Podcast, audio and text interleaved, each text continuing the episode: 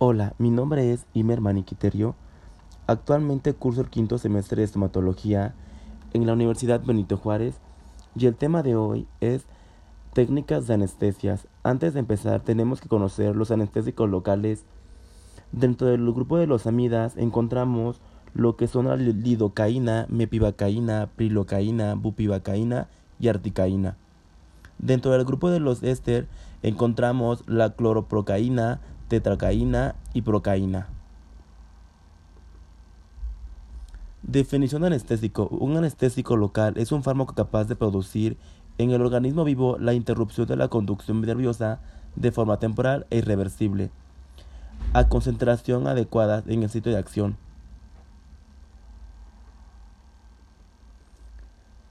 Instrumental utilizado en anestésica local para odontología es el siguiente una jeringa de anestesia, cartuchos y tópico.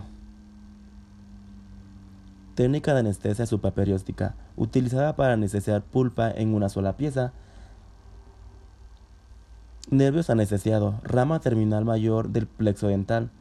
Áreas anestesiadas, toda la zona inervada por la rama terminal pulpar y raíces dentarias y tejidos conjuntivos de la mucosa.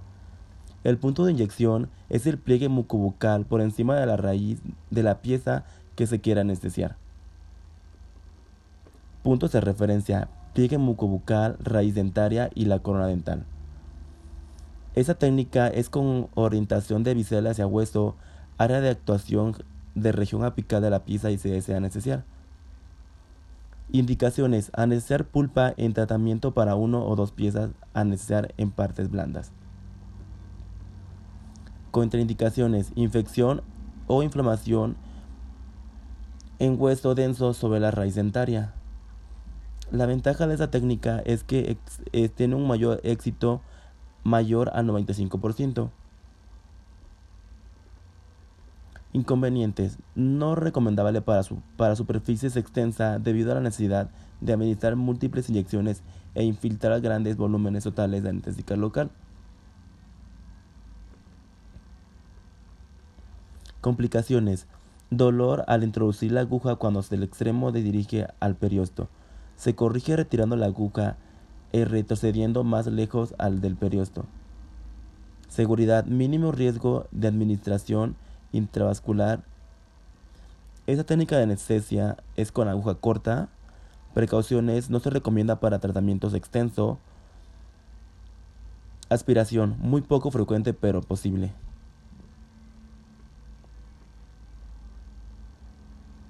Técnica de bloqueo nervio, nervio alveolar superior posterior o también conocido como cigomático. Esta técnica es para premolares excepto raíces mesiovestibular de primer molar. Nervios anestesiados, nervio alveolar superior y sus ramas. Áreas anestesiadas, pulpa de los molares, periodonto bucal y hueso. El punto de inyección de esta, de esta técnica es a la altura del pliegue mucobucal por encima de la raíz distal de primer molar. Contraindicaciones. Dentro de las contraindicaciones tenemos cuando el riesgo es de hemorragia y es elevado hemofílico. Ventaja, existe un mayor éxito a 95% y si es una técnica traumática, si se administra de manera correcta no es dolorosa, se requiere un número pequeño de inyección.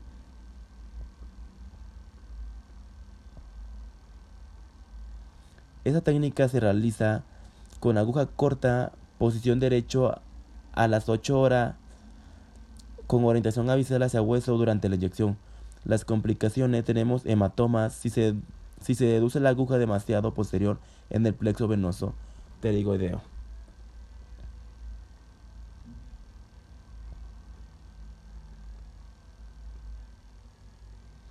Bloqueo del nervio alveolar superior medio. Esta técnica se utiliza para premolares y, en las raíces mesiobucal de primer molar maxilar. Nervios anestesiados, nervio alveolar superior medio y sus ramas terminales. Áreas anestesiadas, pulpa de premolar y raíz mesiovestibular y de primer molar. Tejido periodontales bucales y hueso que rodea a la pieza. El punto de inyección de esta técnica es a la altura del pliegue mucobucal por encima del segundo molar. El punto de referencia es el pliegue mucobucal por encima del segundo molar. Indicaciones. Cuando el infrobitario no logra la, anestesia pulpar, distal a canino y intervienen únicamente sobre ambas premolares. Contraindicaciones. Infección o inflamación en punto de inyección, en el área de inyección o en la zona donde haya depositarse el fármaco. La ventaja de este número de inyección es menor al volumen de la solución necesaria. Esa técnica se realiza con aguja corta, con posición derecho a las 8 y 9 horas izquierdo. La aspiración en esta técnica es muy poco frecuente. Alternativas: supraperióstica, ligamento perontal e inyección intraósea.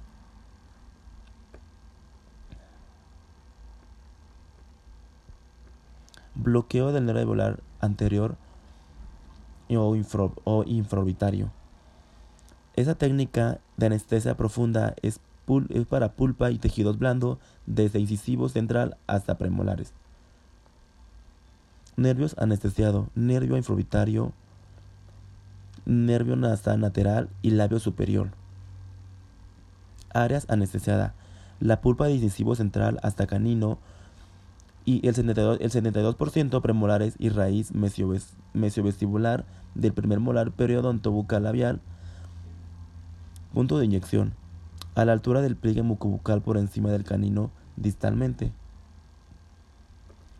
Un dato interesante, la aguja puede penetrar por cualquier pieza dental, desde incisivo central a segundo premolar, con dirección a agujero infraorbitario.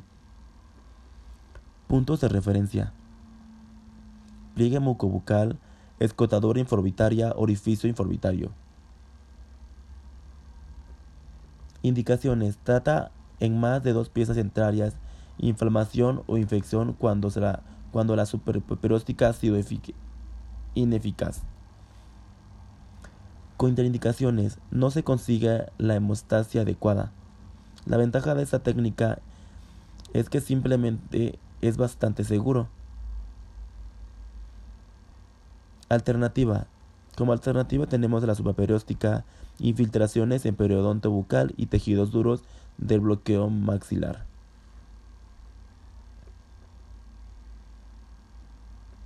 Precauciones. Si se desgarra el periodonto, se reduce el dolor al retirar la aguja y se hace una, una posición más lateral alejándose del hueso. Complicaciones. Poco frecuente hematoma en pálpebra inferior. Esta técnica se realiza con aguja corta y en posición derecho a las 8 horas.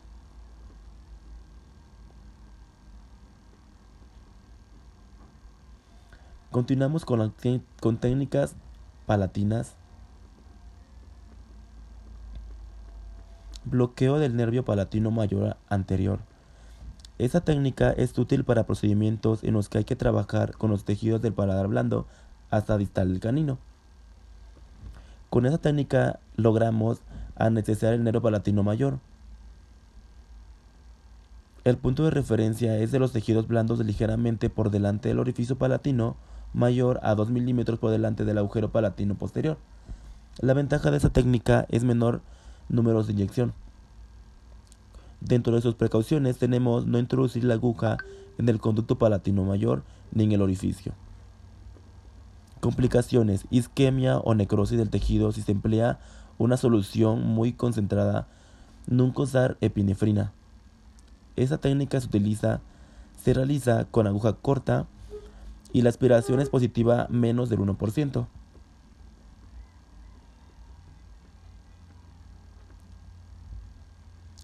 bloqueo del nervio nasopalatino. Esta técnica alcanza a necesitar gran parte de los tejidos blandos del paladar nervios anestesiados, ambos nervios vasopalatinos, áreas anestesiadas, tejidos blandos y duros de la porción anterior del paladar desde el primer premolar izquierdo hasta el primer premolar derecho, solo por palatino. Punto de inyección. Únicamente en paladar y en la mucosa del paladar inmediatamente por fuera de la papila incisiva. Puntos de referencia. incisivo central y la papila incisiva. Dentro de las alternativas tenemos la infiltración local en zona específica, bloqueo del neuromaxilar.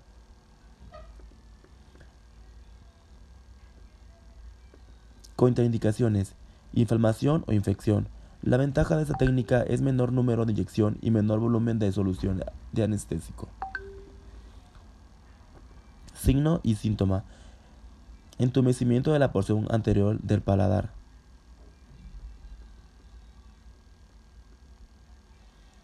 En esta técnica, la orientación del bisel hace hacia los tejidos blandos del paladar. Precauciones: no inyecte rápido ni en, volumen, excesivo. Dentro de las complicaciones tenemos posible formación de hematoma. Esta técnica es realizada con aguja corta y no introducir más de 4 a 5 milímetros.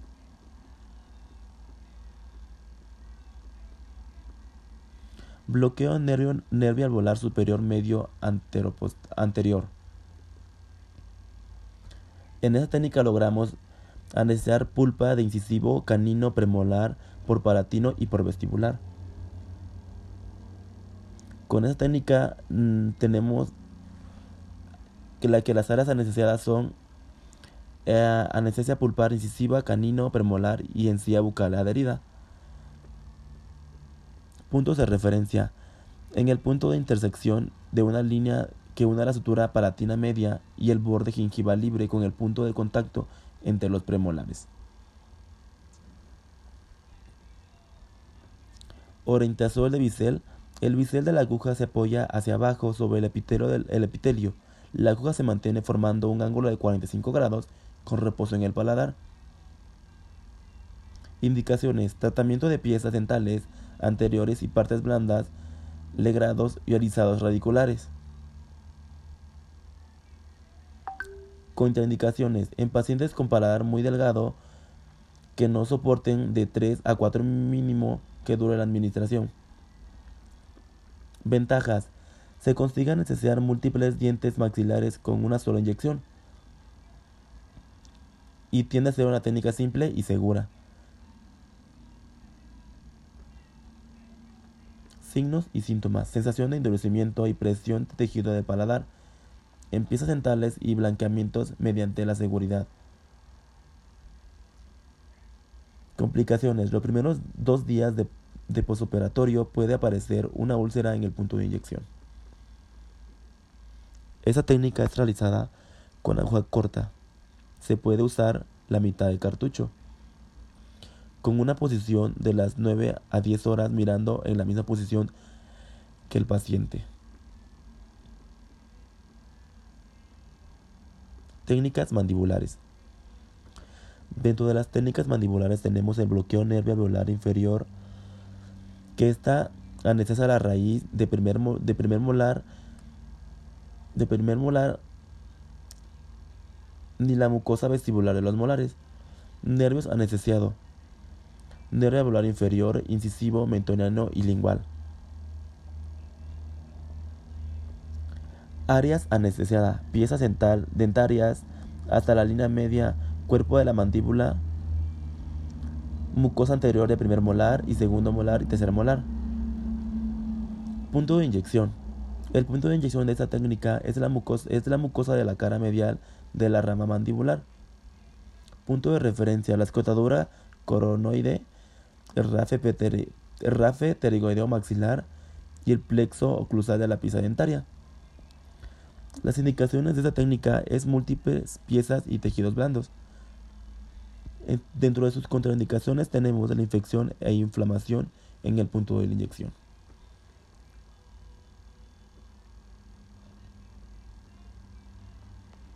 Bloqueo del nervio bucal largo. Esta técnica solo es por vestibular. Nervios anestesiado, el nervio bucal rama de la división anterior, anterior del neuromandibular. El punto de inyección es la mucosa bucal y distal del molar más distal del arco mandibular. Orientación de bisel hacia hueso, puntos de referencias, molares mandibulares y pliegues mucobucal.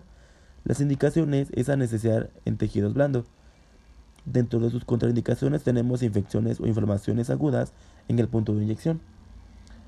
La ventaja de tasa de éxito elevada técnica es fácil para ejecutar. Dentro de sus inconvenientes tenemos bloqueos dolorosos si la aguja contacta con el periosto durante la inyección. Esta técnica es realizada con aguja corta. La profundidad de la inyección es de 1 a 2 milímetros, inyectar de 3 a 3 milímetros durante 10 segundos.